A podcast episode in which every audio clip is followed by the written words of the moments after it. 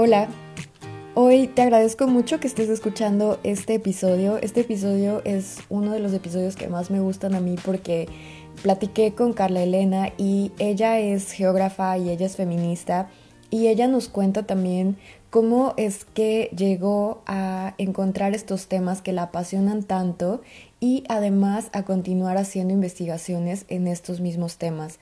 Y ella nos cuenta desde el por qué a ella le apasionan y, cómo es que empezó con su carrera. Y también nos cuenta sobre qué es el mapeo del cuerpo, nos habla sobre geografía y feminismo. Y es una plática muy, muy interesante, llena de muchos conocimientos y también de muchas preguntas que te pueden hacer abrir tu mente y tratar de entender un poco más el, cuerpo como un espacio geográfico y también de tu relación con esto. Entonces yo creo que esta plática es una plática que vale mucho la pena. No te voy a contar más, quiero que la escuches. Entonces comenzamos con la entrevista.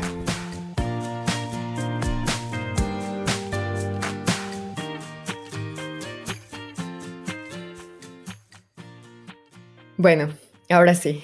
Hoy estoy muy contenta porque hoy voy a platicar con, Carla y ella nos va a contar más sobre sus proyectos, que son proyectos bien interesantes, pero quiero que ella nos cuente mejor qué es lo que hace y a qué se dedica y cuáles son estos proyectos que la apasionan y la motivan. Entonces, te paso a ti el micrófono, Car, para que tú nos cuentes más sobre ti.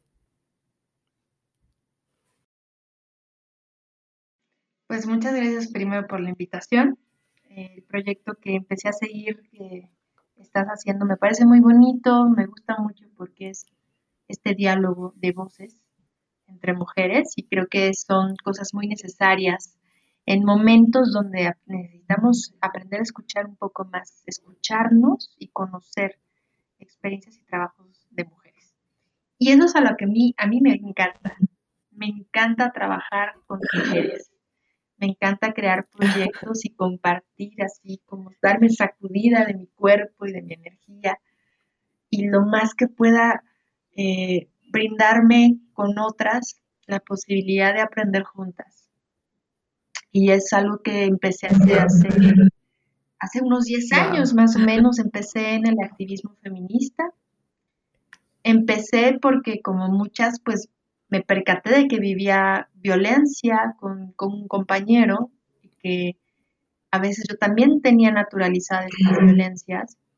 Entonces la violencia de género que yo vivía y que empezó a ser como muy fuerte cuando entré a la universidad con este ex, exparejo, me hizo darme cuenta que aunque yo viniera de una familia que me había brindado eh, herramientas eh, y cultura o como le llaman capital cultural, como para tener estas nociones de lo que implica la violencia y poner límites.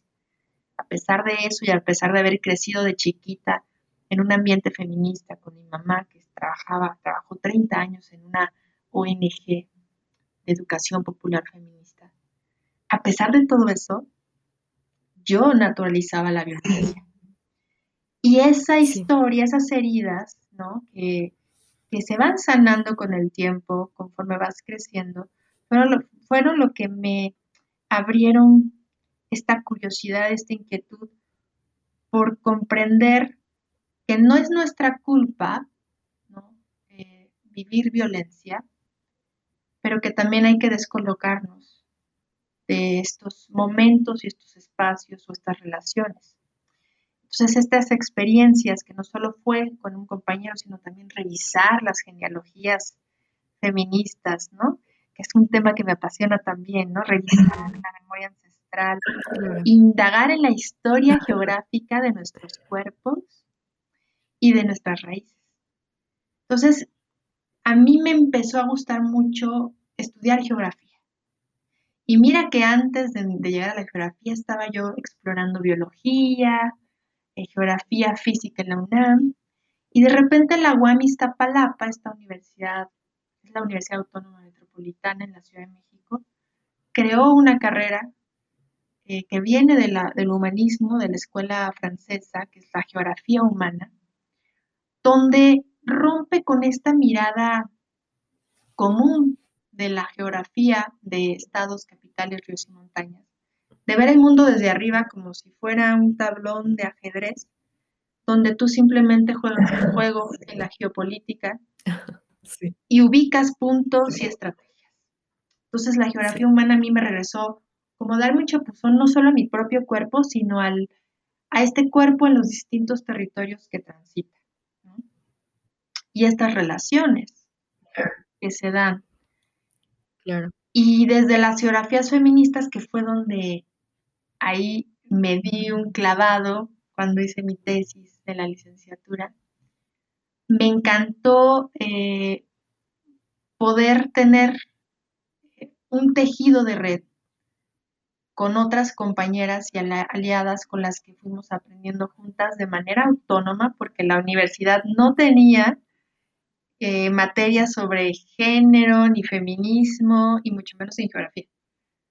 ¿No? Si eran la vanguardia, si eran la vanguardia en comparación a otras miradas geográficas tradicionales de otras universidades, pero seguían teniendo el sesgo con la disidencia sexual, ¿no? Con la diversidad, con las teorías queer. Entonces, el feminismo, a mí me tocó en mi generación hace 10 años, era muy poco aceptado. O sea, dimos un salto cuántico de 10 años para acá, tanto en la academia como en el espacio público. Yo creo que esos fueron como las bases de lo que me permitieron darme el chance, porque también hay que darnos el chance de aprender a escuchar el cuerpo y abrir la mente. Y pues me apasionan estos temas de geografías feministas, de ver el cuerpo como un primer espacio de resistencia, ver el cuerpo aparte como la primera escala geográfica. el primer lugar que habitamos en este mundo es el cuerpo. Y es algo muy poderoso desde el momento que lo haces consciente, porque te apropias de el primer lugar de autonomía que tienes en la vida. Y que nos los ha despojado el Estado, las empresas, la industria farmacéutica, lo estamos viendo en un contexto de pandemia, que también nos lo despojan los prejuicios, el racismo, la discriminación, hacia, sobre todo contra las mujeres. ¿no? y una serie de estigmatizaciones que han recaído sobre el cuerpo de las mujeres a lo largo de la historia, que por eso a mí me, empezó a apasionar la geografía feminista. Y bueno, es como por ahí donde podemos empezar compartir los diferentes rubros que salen de. Sí, sí, sí. Claro, y esta geografía feminista, entonces tú la empezaste a descubrir en tu licenciatura, hiciste tu tesis, y después de, haber descubierto este conocimiento, me imagino que decidiste aplicarlo y empezar a hacer proyectos relacionados con, la aplicación de todas estas ideologías que, que habías aprendido y que te apasionan tanto. Y, sabes qué, déjame felicitarte porque seguiste esa pasión. Muy pocas personas como que siguen sus sueños y eso que les apasiona, que puedes, eh, que puede verse como, pues, como tú lo dijiste, vanguardista y que no tiene mucha fuerza en el momento. Entonces, ¿cómo fue que empezaste a aplicar estos conocimientos y esta pasión tuya? Pues mira, primero fue un proceso complicado, también doloroso, porque lo primero que eh, al menos a mí me pasó, fue empezar a reconocer eh, la permisibilidad de la violencia en mi vida, en mi historia y en mi cuerpo.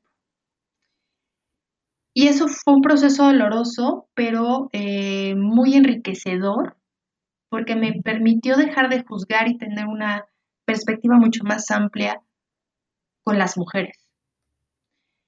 Entonces, cuando te haces consciente y te responsabilizas de tus propias violencias, prejuicios, racismos, colonialismos y discriminación. Y mira que falta un montón de que incluso hasta quienes se dicen grandes expertos y teóricas o teóricos de estos temas, llevarlo a tu, a tu corporeidad, a tu vivencia de la cotidianidad y a no ser, bueno, dejar de ser contradictorio y tratar de ser lo más congruente posible con tu praxis y tus ideologías es muy complicado. Pero yo dije, le apuesto a ese reto, ¿no? Porque me empecé a dar cuenta que me apasiona compartir. Y el formato del taller desde la educación popular feminista es muy rico y muy amplio, porque no te limita como las estructuras que yo encontré en mi formación académica.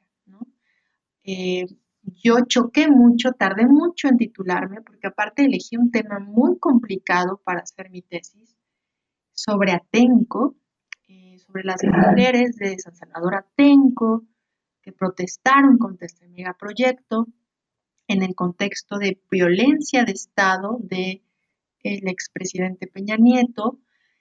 Y fue un tema que me, me costó muchísimo porque de por sí yo ya desde chiquita con la familia que tengo, que traen una postura crítica de izquierda, pues ya desde chiquita ya venía esta indignación por la injusticia social, ¿no? este acercamiento eh, con el movimiento zapatista, ¿no?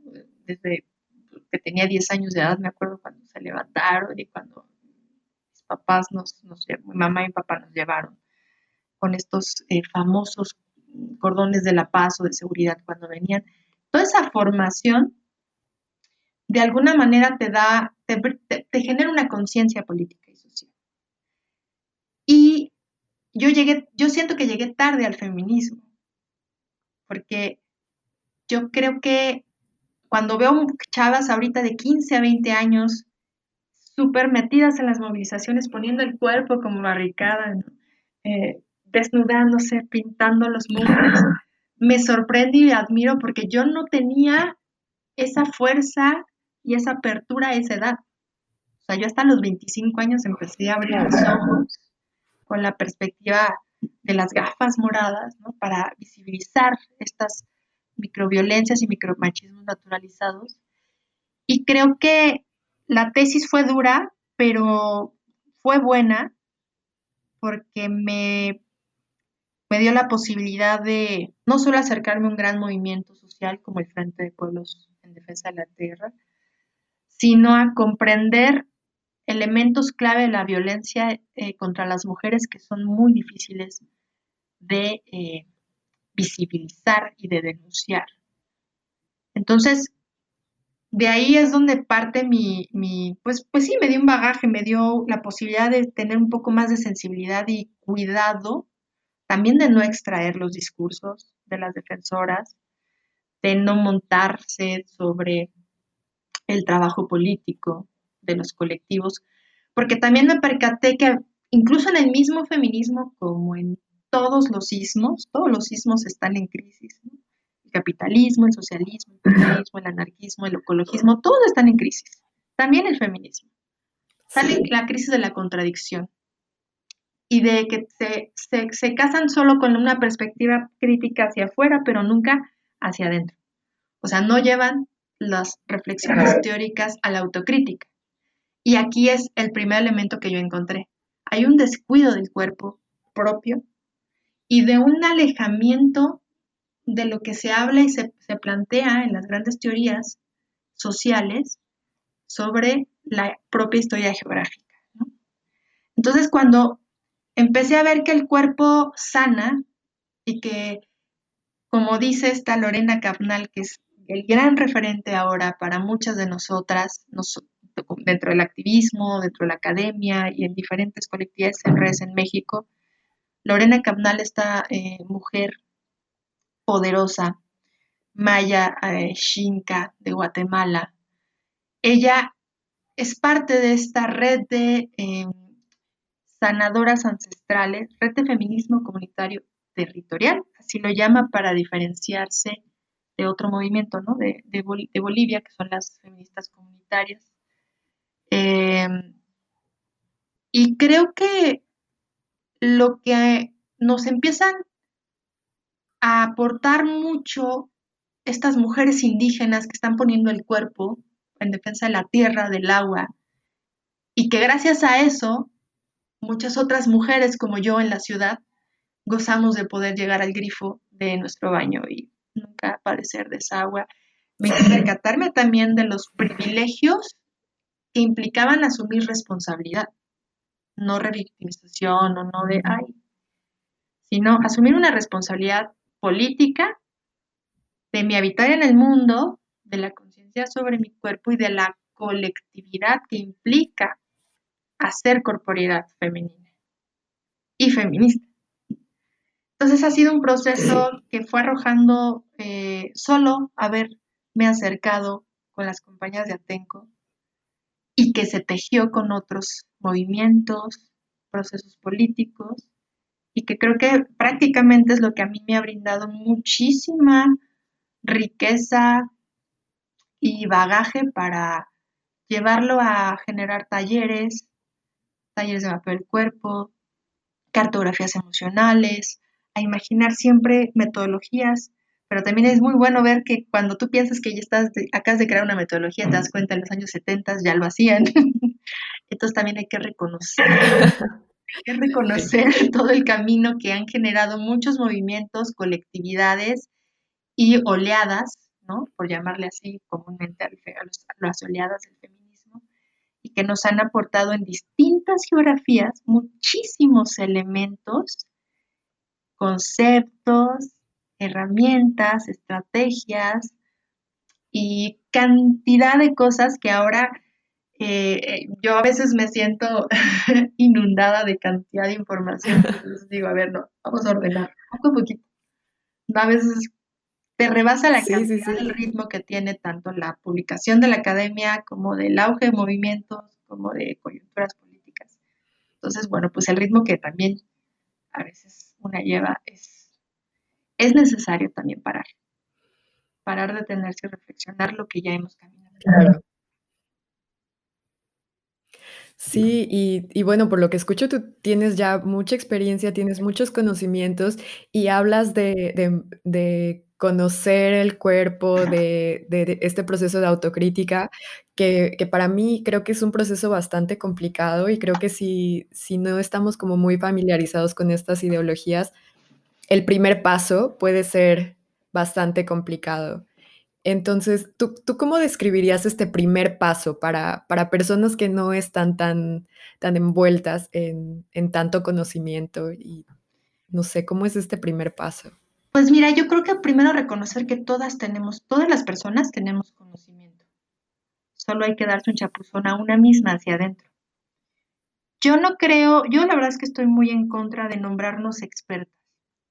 Creo que también eh, la cultura y el modelo de especialización que nos ha impuesto, pues la economía, el mismo sistema capitalista, que es muy individualista, nos ha hecho creer que nos volvemos expertos, ¿no? Y expertas en un tema. Pero yo siento todo lo contrario. Creo que nos podemos volver conocedoras de, de múltiples experiencias y procesos de nuestra vida, pero la expertez nunca va a llegar porque al final el mundo eh, es muy amplio, no hay una sola mirada y verdad sobre un espacio porque tenemos diferentes perspectivas. dependiendo de dónde estás parada, es como analizas y miras y entiendes algo. Y eso es lo que también nos aportó el feminismo, bueno, muchas cosas, pero una de tantas, este feminismo que le llaman interseccional, de hablar de un conocimiento situado, ¿no? El conocimiento es situado. Entonces, dependiendo de tu historia de vida, de lo que tú percibes, de lo que tú sientes, del contexto en el que has crecido, de tu nivel socioeconómico, de la cultura a la que has accedido a información, es, es a partir de todo eso que vamos a hacer interpretaciones de la realidad. Entonces, en las, en las geografías feministas, porque ya no hablamos de una, hablamos de muchas, las geografías feministas surgen a partir de estos diferentes conocimientos situados, Y en la academia obviamente llegó primero el bagaje anglosajón, las geógrafas feministas que comenzaron a debatir en los noventas y a publicar con más peso en Inglaterra, en Estados Unidos, en Australia también, ¿no? En Finlandia. Y que obviamente cuando a nosotros, a las mexicanas al menos, que promedio les, nos llegaron los textos 10 años después traducidos al español por medio también de otro filtro, las españolas.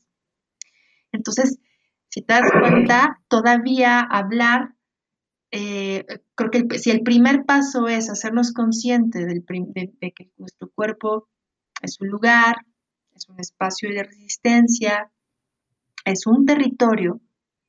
Cuando hablamos de que el cuerpo es un territorio, estamos hablando que es un espacio de poder. También hablamos de que es un espacio en disputa. Se lo disputan el mercado, se lo disputan las industrias, para vendernos cosas que nos hagan creer que con eso valemos más o que con ciertos colores, estilos, cortes de pelo pintura eh, reafirmamos una feminidad o la descartamos o no entramos dentro de ella, ¿no? Entonces, todo eso creo que es algo que desde el momento que te das el chapuzón, desde la primera escala geográfica y feminista de que tu cuerpo es tuyo y es el primer espacio autónomo que tienes y que lo, lo tienes que defender. Defender de que nadie te imponga sobre ti etiquetas, prejuicios y violencia. Creo que ya estás dando un paso al menos del darte cuenta, porque bueno, el proceso de apropiación no es de la, de la noche a la mañana. Es, poco a poco el caminar de la vida. Sí, y ahorita tú mencionaste este chapuzón, de dar, de dar el chapuzón. ¿Cómo lo describirías? ¿Cómo, ¿Cómo es hacer? ¿Cómo es dar ese chapuzón? Pues mira, yo me lo di. Eh, primero, desconectarme. Yo me acuerdo cuando me empecé a dar mis primeros chapuzones hacia el cuerpo, es a sentirlo. Me empezó a servir muchísimo hacer como ayunos de desconexión, sí, ayunos de redes, ¿no? ayunos de, de, redes sociales, de teléfono, de estar, aprender a escuchar el silencio, aprender a escuchar mi respiración, sentir el tiempo del ritmo de mis latidos, la cantidad de aire que jalaba y que retenía, a sentir cada ciclo menstrual y hacerme consciente de que mi cuerpo es igual de cíclico que la Tierra y que estamos interconectadas quitándole también estas, este, esta mercadotecnia que se ha generado de, de, la venta de la espiritualidad como otra vez una mercancía, o sea, esta despolitización que se le sigue dando a los saberes ancestrales de la herbolaria, de la medicina tradicional, de los saberes de las chamanas y de las abuelas, yo por ahí es donde fui reconectando con mi cuerpo. Primero lo pasé Primero fue sentirlo, aprender a hacer mi respiración, sentir mis dolores, sentir mis heridas físicas y emocionales. Y yo creo que el segundo paso, ya que haces el chapuzón, es descolocarnos de la revictimización. Eso es muy difícil, pero se puede hacer. Cuando te quitas de la revictimización, ¿qué sería? Sería que también nos apropiamos de los discursos eh, de norte-sur, de desarrollada y de subdesarrollada, de pobre, rica, o sea, no debemos de pensar solo en estas dualidades. Hombre, mujer, no, el género es una construcción social y hay una múltiple gama de identidades sexogenéricas. Tenemos que pensar en arcoíris y en horizontes más allá del horizonte. Entonces yo siento que es lo mismo con eh, el autocompadecimiento y las palmaditas en la espalda, ¿no? Algo que creo que puede ser peligroso en, los círculos de mujeres y en el trabajo sobre el cuerpo es estigmatizar al cuerpo y cargarle todavía más culpa. Te platico esto porque cuando yo empecé a trabajar em, con mis ciclos menstruales, empecé a desmedicalizarme, o sea, me refiero que empecé a dejar la medicina alópata hace seis años, creo que ya siete, y empezar a aprender y recuperar como métodos que tenía de mi abuela y, la, de la bisabuela y que había también de la tatarabuela y investigar en mi linaje materno y paterno, pero del lado femenino. Fue súper interesante porque fue no solo darme un chapuzón a mí, sino a, a la memoria ancestral. Y que a veces puede sonar como, ah, esta ya me está hablando de New Age porque me ha pasado que, que hay un rechazo a, regresar a la raíz. Cuando lo de hoy es hablar de la modernidad, ¿no? De la tecnología, del, justo la tecnificación de los saberes, no de que vete para atrás, deja de preocuparte por el futuro y ve hacia tu pasado y ve qué claves o qué elementos hay en, tus ancestras que te pueden ayudar en el presente y también en el futuro. Entonces es lo que yo empecé a hacer. dejar de revictimizarte es descolocarte y dejar de estar estática pensando que todo lo malo te pasa a ti y que como hay una violencia histórica contra las mujeres, entonces somos víctimas de, la estructura patriarcal. A esto no me refiero a quitarle el peso y la responsabilidad a que sí existe una estructura patriarcal, sí existe una violencia de Estado, sí existen múltiples estructuras y aparatos de control sobre el cuerpo de las mujeres. Y aquí vienen muchas mujeres que ya lo han dicho, ¿no? Por eso me traje por ahí un libro de Raquel Gutiérrez Aguilar, que ella, ella, ella lo desmenuza muy bien. También Silvia Federici, cuando escribe Calibán y la Bruja, eh, que aparte estos libros, te digo, todos están en línea, porque son estas editoriales independientes que, que se dedican también a que todos estos saberes, que no son solo de académicas, sino también de mujeres activistas, estén colgados y estén libres en diferentes idiomas en cualquier lugar para que todas podamos empaparnos de estos debates y estas reflexiones que nos pueden ayudar a descolocarnos de donde estamos estáticamente asumiendo el miedo, el control, la subordinación, el taparnos la boca y no alzar la voz. Porque si te das cuenta, al final es algo histórico y que se ha, ido como agudizando en las sociedades, ¿no? que esté avanzando el, el, fascismo en el mundo es como el claro ejemplo de que algo malo está pasando, que las sociedades están votando por personajes eh, misóginos, sumamente machistas, homofóbicos, racistas, por no decir entre el norte y el sur de América, entre un Donald Trump y un Bolsonaro que son el claro ejemplo de que algo está fallando en sociedades donde aumentó la violencia contra las mujeres y las niñas, que México pasó de seis asesinatos al día a diez y que ahora con la pandemia subió a doce, ¿no? Entonces, todos esos datos te están diciendo que hay un problema estructural sobre los territorios de los cuerpos y sobre el territorio de la tierra. Entonces aquí se hila esto con el ecofeminismo también, ¿no? Y con los feminismos ambientalistas, porque no está desligado. Eh, yo creo que las geografías feministas están entrando en un diálogo con estas, un diálogo muy importante con dos vertientes bien fuertes ahorita en América Latina. A mí me encanta ver esto. Por un lado tenemos, está pegando con fuerza los feminismos ambientalistas que se están diferenciando del ecofeminismo, que es un poco más occidental, que es un poco más desde Europa, porque al final tanto el concepto como las discusiones y los libros se han publicado más eh, en, España, ¿no? Y bueno, sí hay un diálogo con Alemania y con otros espacios sureños, ¿no? En África y en la India, pero América Latina empieza a, a ponernos a las defensoras ambientales diciendo, nosotros estamos poniendo el cuerpo para defender al río, por la memoria de nuestras ancestras del río. por nombrar a Berta Cáceres, como, es como el, uno de los grandes íconos del ecofeminismo latinoamericano. Y luego están, por otro lado, las feministas comunitarias poniendo en el centro eh, la comunidad desde dos territorios que están en diálogo. Y por eso, te digo, desde la geografía, analizar esto es bien bonito porque es entender que por un lado este, están hablando las feministas ambientalistas de poner en el centro la vida, igual que Yayo Herrero en España y otras, otras eh, mujeres allá. nos están viendo, se está viendo un diálogo. La verdad es que yo sí veo que está viendo un diálogo un poco atrasado, porque sí siento que Occidente está atrasado a lo que los pueblos indígenas están planteando.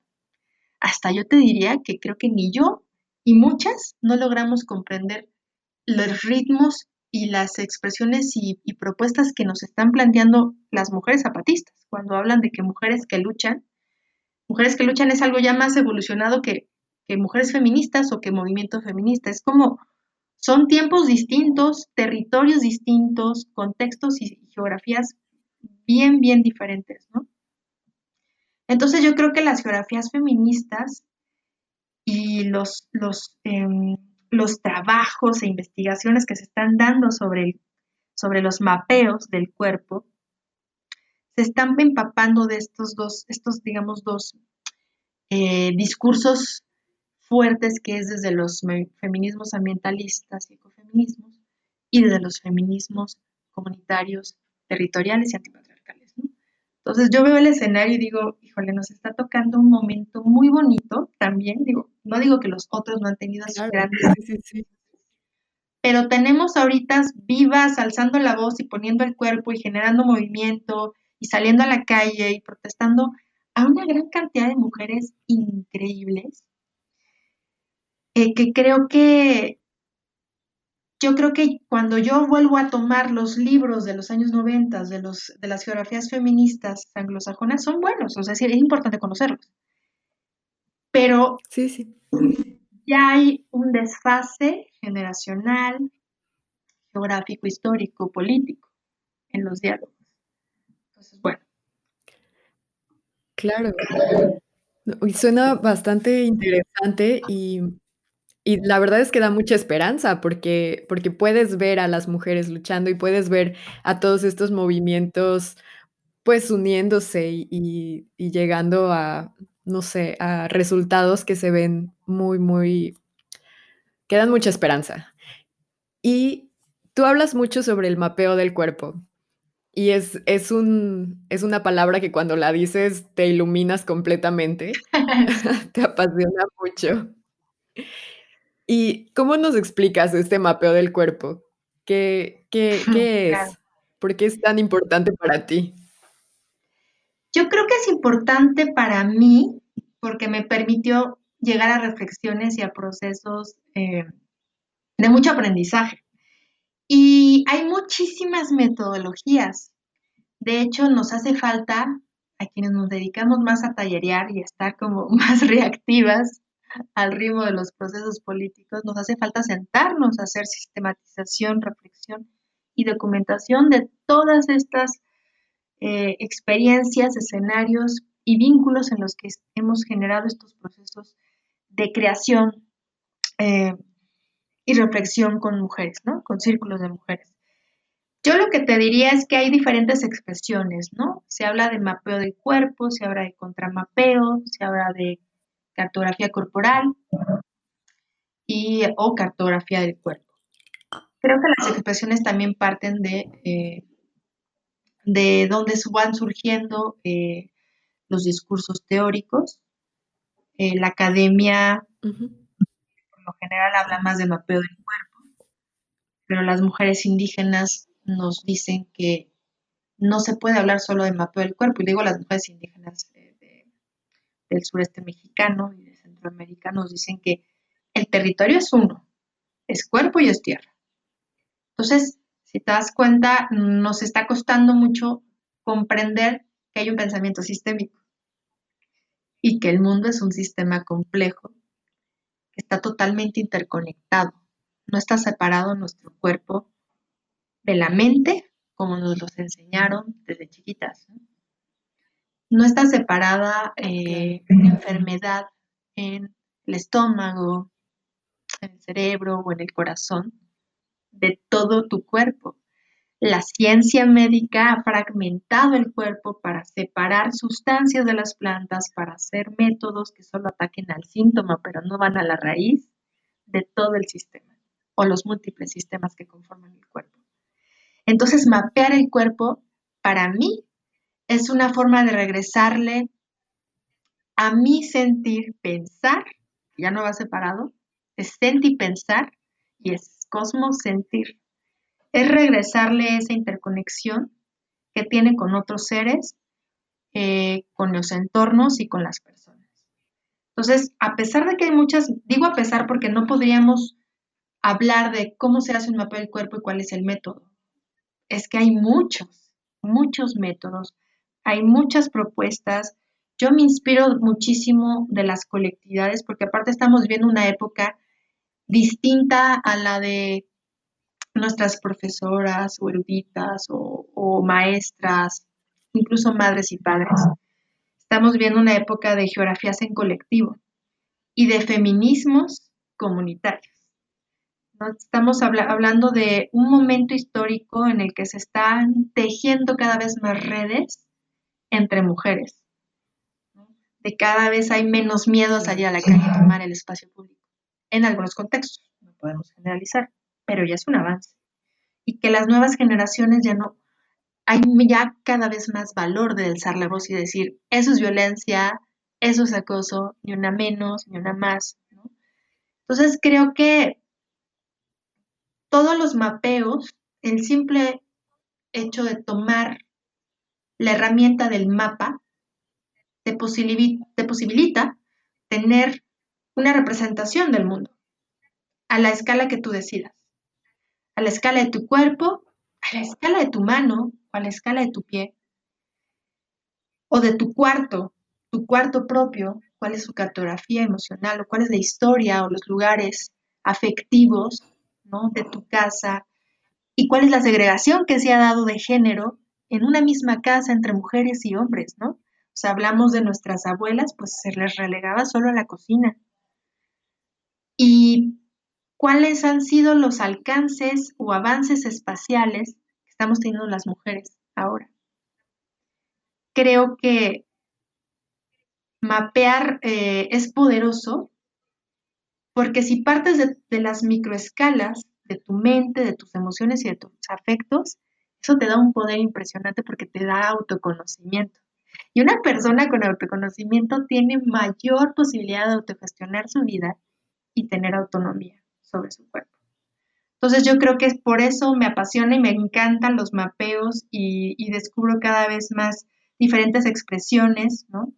Eh, acá unas compañeras que las admiro muchísimo porque han logrado sistematizar y hacer reflexiones muy bonitas desde la geografía crítica son las compañeras de Ecuador, así le llama el colectivo de Geografía Crítica Ecuador. Y ellas ah. eh, tienen este, tienen unas, bueno, tienen un montón de materiales, pero uno de sus, de sus guías de los feminismos como práctica social, me encanta porque ellas ya van planteando de métodos de mapas parlantes, ¿no? De contramapeos del cuerpo, hacen análisis del feminicidio. Y también hay otras chicas, que es una red, no están solo en un lugar, en un país, se llama Territorio y Feminismo, que sacaron una guía muy bonita de mapeo del cuerpo como territorio, bueno, del territorio. Entonces, cuando ya vas viendo esos materiales, investigas un poquito, en Argentina, en el contexto de la dictadura, eh, surgieron también estos grupos que escrachaban, ¿no? Este término que significa denunciar en la especialidad de los agresores, de los perpetradores, de los militares que desaparecieron a los hijos y a las hijas de las madres de, de Plaza de Mayo, cuando ves que empezaron a hacer mapeos del cuerpo desaparecido y de los lugares donde se vio por última vez, eso es muy poderoso, porque estás generando una memoria colectiva en el espacio público y sobre la herida histórica de un país. Y eso se viene también a México y lo están empezando, bueno, ya tienen bastantes años, han empezado a hacer también las madres de hijas y de hijos desaparecidos en México y de feminicidio, víctimas de feminicidio. Entonces te, vas percatando que una vez más las metodologías que estábamos en un ritmo más lento estudiándolo desde las geografías feministas y de academia, las defensoras, las activistas, le dan la vuelta y llevan unos procesos mucho más acelerados porque también la indignación, la rabia, la lucha por la justicia y la necesidad también de ir eh, encontrando herramientas de sanación y de denuncia, pues nos están mostrando eh, mapeos y cartografías feministas y que denuncian o señalan o ubican los feminicidios en México, muy, muy interesantes. no sé si respondí. Claro, y suena como... no, sí, sí, sí, es... es... Mi, mi mente está como pensando mucho y, como que quiere saber más sobre este mapeo del cuerpo. Y, bueno, yo lo pienso también porque porque tal vez ese es mi trabajo diario, hacer mapas y y ver dónde están los manglares y y bueno, yo veo como a escala continental esta biogeografía. Y y muy pocas veces me había puesto a pensar en bajarle a esa escala hasta llegar a mi cuerpo y empezar a mapear de la misma manera que hago mapas para los manglares, eh, encontrar eso en, mi cuerpo, esas conexiones. Y, y, se me hace un tema bastante interesante. Y, y, y, bueno, por todo lo que me acabas de, de contar ahorita y por la manera en la que tú hablas, estás muy en contacto con, con lo que otras personas sienten, con todos esos problemas que están viviendo y con todas las injusticias. Y, y bueno, creo que son cosas que, que, que, tú puedes ver y leer en tu trabajo. Y me gustaría saber cómo, cómo le haces tú para, para lidiar con tantas emociones y con, con tantas cosas que tú ves día con día. Sufro, sufro, pero también eh, creo que, mira, la verdad es que lo que me ha ayudado mucho es primero tener la familia que tengo, tener una madre y un padre muy amorosos, muy amorosos y que me han dejado ser, estar y actuar y soltar y llevar el ritmo que quiera con mi vida y con el que he elegido. Creo que tener un soporte familiar ayuda muchísimo. También tengo una hermana eh, que es matemática y que obviamente nuestros lenguajes son distintos, pero nos nutrimos mucho de las perspectivas entre las dos. Y yo creo que yo me siento afortunada por tener un gran cobijo amoroso y también unas redes afectivas de compañeras hermosísimas, ¿no? Creo que lo que a mí me ha sostenido para poder eh, porque resistir ante tanta violencia y percatarte de una realidad que es muy cruda, ¿no? De una sociedad que no solo es México, es global. La violencia de género es algo que está en cualquier rincón del mundo. Realmente dudo mucho que haya un pueblo o una comunidad lo suficientemente avanzada como para realmente comprender eh, el respeto a la vida, que es hacia las mujeres, hacia las niñas y hacia todos los seres vivos, ¿no? Animales, plantas, entorno. Lo dudo. Posiblemente sí existe, o sea, estoy hablando ya desde, mi, desde mirada urbana, porque claro, no, no, puedo hablar de lo que no conozco. Estoy hablando como urbana, dudo mucho. Eh, y yo creo que lo que también me ayuda mucho es hacer otras cosas, ¿no? O sea, no quedarme solamente vinculada o cercana a las frecuencias eh, de personas bajas en términos de huyo, yo soy, yo huyo mucho de los eh, de los grupos o de las personas que caen demasiado en negatividad o en discurso de todo está mal, todos los hombres son iguales. O sea, no soporto grupos o espacios donde se hable solo de los hombres, ¿no? como en una onda de victimización. Me parece que a mí yo no soporto eso, ¿no? Porque digo, no. Entonces, he estado, me he acercado a mujeres y a círculos y proyectos donde están en un proceso creativo y de vamos a crear esto y vamos a hacer una red de economía celular y vamos a hacer herbolaria y vamos a hacer tinturas y vamos a aprender otra cosa. Creo que también es importante con qué frecuencia quieres conectar y en dónde te quieres acomodar. Entonces, a mí me ayuda eso, me ayuda eh, vincularme y tejerme también a redes de mujeres y a proyectos que están en una frecuencia, pues Tal vez la palabra no es positiva porque también hay momentos donde nos escuchamos, lloramos juntas, nos apapachamos, pero siempre hay esa luz de esperanza de que algo podemos hacer.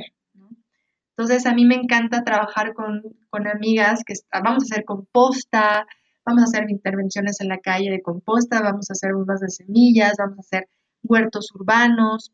Entonces creo que a mí me ha ayudado muchísimo ponerle también a mi mirada de gafas violeta pinturas verdes. Creo que es equilibrar. Estamos en un momento en que yo creo que hay que equilibrar. Eh, el, corazón morado también se tiene que teñir de verde, porque también la tierra nos lo demanda. Y yo creo que va a ser interesante, que yo, creo porque estoy encontrando cosas bien bonitas, eh, geografía ambiental y vinculada a los afectos y a las emociones. Yo creo que se van a venir este, proyectos y propuestas bien bonitas de, de colectividades y también seguramente académicas o organizaciones que empiezan a darle más valor y peso a las emociones y a los afectos. Porque ya llevamos años dándole un nivel muy alto a la razón y la razón lo único que nos ha dejado es la destrucción, no solo del medio ambiente, sino de nosotras como personas y sociedades. Y yo creo que tenemos que darle un peso enorme al amor, a las redes afectivas, al apapacho, al disfrutar preparar un cacao con tu mejor amiga o con tu compañera o compañero y disfrutar y ver algo banal, ¿por qué no? Se vale. Y, quitarnos esta necesidad de reconocimiento social, que creo que también hace mucho daño porque fragmenta colectividades. Creo que yo veo cosas muy positivas, a pesar del contexto, que no es muy favorable en términos globales, a pesar de que el miedo es algo que te inunda, una puede decidir, decir, yo no quiero vivir con miedo, quiero vivir con creatividad, con esperanza, con muchas muchas cosas que le pueden ayudar a tu cuerpo, principalmente para hacerlo más poderoso, fuerte y resistente, subir el sistema inmunológico. ¿Y cómo subes el sistema inmunológico? Sembrando tu comida en casa, haciendo tu huerto, eh, desmedicalizándote un poquito de la gran industria farmacéutica, recuperando los saberes de nuestras abuelas. Ahí está la clave. Recuperar como toda esta medicina y, esta, y estas plantas que están en el lugar que estamos habitando o que incluso estamos de paso. Yo creo que hay que aprender a observar un poco más paisajes y cuerpo, porque van de la mano. Claro, es, ah, es que todo lo que acabas de decir conecto muchísimo. Entonces, esta parte de, revalorizar el afecto y las emociones creo que es un trabajo bastante fuerte. Y, tal vez esta pregunta es para, pues para que tú puedas darle un consejo a las personas que, que, tienen muchas ganas de trabajar en el activismo o que se sienten como muy atraídas a la parte ambiental o a trabajar por una sociedad mejor, pero tienen miedo porque seguimos escuchando que, estas profesiones no son las mejores, que hay que irnos a hacer cosas más tecnológicas o mm, no sé, es como que todavía no estamos valorando tanto este trabajo tan importante de cuidar al ambiente y cuidar a las personas. Y, y, bueno, ¿tú, ¿tú qué les dirías a estas personas que están como tratando de decidir? Mira, yo lo que les diría es que busquen un equilibrio un equilibrio entre lo que quieren y lo que tienen que hacer. Yo tengo la fortuna de hacer lo que quiero y he sido una rebelde de romper con lo que, o sea, yo tengo, por ejemplo, yo tengo que titularme de la maestría y no he querido. Yo tengo que, eh, tengo un mandato eh, social, no familiar, pero sí social de cumplir ciertas expectativas, ¿no? Siendo mujer y ta, ta, ta, y con 20 mil cosas. Entonces, cuando te detienes a voltear a ver lo que otras personas dicen de ti o hablan detrás, te critican, estás perdiendo tu energía. Estás perdiendo tu energía. Y lo digo por experiencia. Yo aprendí que hay que agradecer que te dan una importancia que no tienes, porque hay tantas personas, cosas, situaciones que requieren tanta energía y importancia como para que te la den a ti. Entonces, eh, cuando dejas de, cuando sueltas esa necesidad de reconocimiento hacia afuera y, y esas expectativas sociales sobre ti, sobre tu cuerpo, sobre tu edad, sobre tu género, sobre todo eso, creo que ahí viene la apropiación del cuerpo que va integrado con la mente, del corazón. Y al final Siempre hay tiempo para respirar, meditar 5 o 10 minutos, salir a caminar, aunque sea en la azotea, en una ciudad de asfalto, siempre va a pasar un ave volando o una abeja o hasta una mosca y hay que agradecer que todos esos seres ahí están. Yo la verdad para mí, em, es un privilegio escuchar a las aves todos los días. O sea, para mí escuchar a las aves todos los días en la mañana, haciendo relajo o en la noche, es un privilegio porque son el termómetro de nuestra calidad del aire y de que todavía hay posibilidades de vivir en este mundo y en estas ciudades tan aglomeradas. Entonces, creo que poco a poco, haciéndote responsable de, y consciente de tu cuerpo y de tu salud y de tus emociones y de tus afectos y de tus necesidades, es como también te vas vinculando con el cuidar el agua, el sembrar en algún momento una de tus plantas que usas para cocinar o para relajarte. No es tan complicado y no va desligado de los otros oficios, saberes o profesiones que tengas. Creo que para todo hay que buscar el equilibrio, por muy tecnológicos que seamos o que o muy urbanas o muy alejados de la tierra y de la naturaleza, siempre, siempre esa conexión ahí está. Es solamente darte el chance. Y yo, yo defiendo mucho el ocio. Defiendo mucho el derecho a recostarte, a dormir, a justo darle eh, el peso necesario al descanso y, a la no y al no producir. Porque la hiperproductividad también para mí es una enfermedad. Es una enfermedad que se inserta en mucha gente de que tiene que producir, de que tiene que publicar, de que tiene que juntar sus puntitos para que le den el nivel al que tiene que llegar, para entonces alcanzar el estatus y el reconocimiento. Y por eso, con todo respeto que tengo hacia todas muchas de mis conocidas académicas y amigas, por eso yo no decidí hacer geografía feminista en la academia. Decidí no hacerlo. Porque veo más una necesidad de mostrarse y llevar al individualismo la teoría que la praxis. Entonces hay que ser también autocríticas con eso. Veo una incongruencia entre quienes más son leídas en algunos contextos y, y aparte las que más hablan y teorizan el cuerpo tienen engarrotado el cuerpo, hasta la joroba y la actitud así como de robot se les ve. Entonces, yo digo, mm, esto es muy contradictorio, ¿no? Porque son grandes teóricos y teóricos del cuerpo, pero no cuidan su cuerpo, están pegados a una computadora en un modelo de hiperproductividad de la teoría sobre el feminismo, sobre las geografías o sobre los mapeos del cuerpo, pero no cuidan, mueven sienten su cuerpo. Entonces ahí también creo que es interesante ver que no todo lo que está o no todas las personas que tienen el mayor número de artículos, journals, ¿no? O libros realmente son las que tienen la palabra, la razón y, el saber. Creo que también hay que tener esa, esa mirada crítica sobre estos entornos. Claro, sí, es, bastante importante tener como esta, mirada crítica y después cambiar. Ser consciente. Y, bueno, ya las... Sí, sí, sí. Crear esta conciencia poco a poco, pero, pero sí se puede ir como que avanzando en, esta conciencia y... Sí, yo sí. y escuchar estas pláticas Claro, y escuchar estas pláticas creo que nos abren mucho la mente y nos ayudan a pensar y reflexionar y, cuestionar y, creo, que, son bastante valiosas.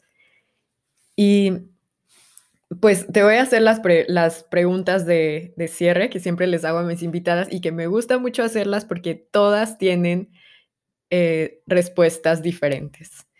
Entonces, Tú cuando estás como, o, en el pasado, cuando has tenido momentos difíciles, si, si pudieras hablarte a ti misma en esos momentos, ¿qué te dirías? Que siempre voy a recibir un abrazo que me va a dar, me va a reconfortar. Eso siempre lo he pensado en qué le diría a, la, a mi niña, ¿no? Eh, o a la joven que estaba pasando por un momento difícil, decirle eso. No te preocupes, siempre va a haber un abrazo reconfortante que te va a hacer salir adelante. Claro. ¿Y a la del futuro? Algo como que nunca te vayas a olvidar de esto. A la del futuro le diría nunca te olvides de la rebeldía, de la autocrítica y del ser contestataria como lo fuiste en tu juventud. Le diría, no te da derechos, síguete por abajo y a la izquierda. Súper consejos. Pues muchas gracias, Car. Yo disfruté muchísimo esta plática. La verdad es que ahorita me quedo con, muchas ideas. Voy a seguir procesando. Ahorita me voy a los manglares. Entonces ahí seguramente voy a seguir eh, procesando. ¿Tienes algo más que quieras compartir? Eh, pues, mm, pues en las redes, este, sí, sí, sí, sigan en las redes los proyectos en los que estoy vinculada. Bueno, yo en el Instagram estoy como Elena, el Facebook es la página de Ecología y Feminismo, y para quien quiera adentrarse más a estas geografías feministas, estoy eh, vinculada con unas hermosas mujeres que se llaman Geobrujas, es una comunidad de geógrafas, con mis hermanas con las que aprendo constantemente, eh, y que también en esto de recuperar los saberes ancestrales y regresar a las plantas, también estoy tejiéndome con otras compañeras con la hierba crecida, que también es un proyecto que estamos creando. Y hay muchos más, pero bueno, también es importante ver que hay grupos más eh, que llevan más de 15 años planteándose estas reflexiones o estas miradas críticas y una de ellas es Mujeres y la Sexta.